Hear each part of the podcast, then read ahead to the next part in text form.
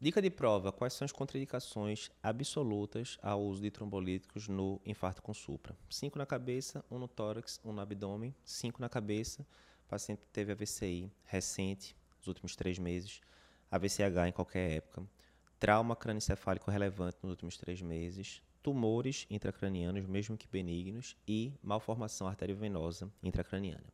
Tórax, dissecção aguda de aorta, abdômen, sangramento é, relevante, né? O local mais comum é sangramento do trato gastrointestinal, lembrando que menstruação é sangramento, mas não é contraindicação absoluta.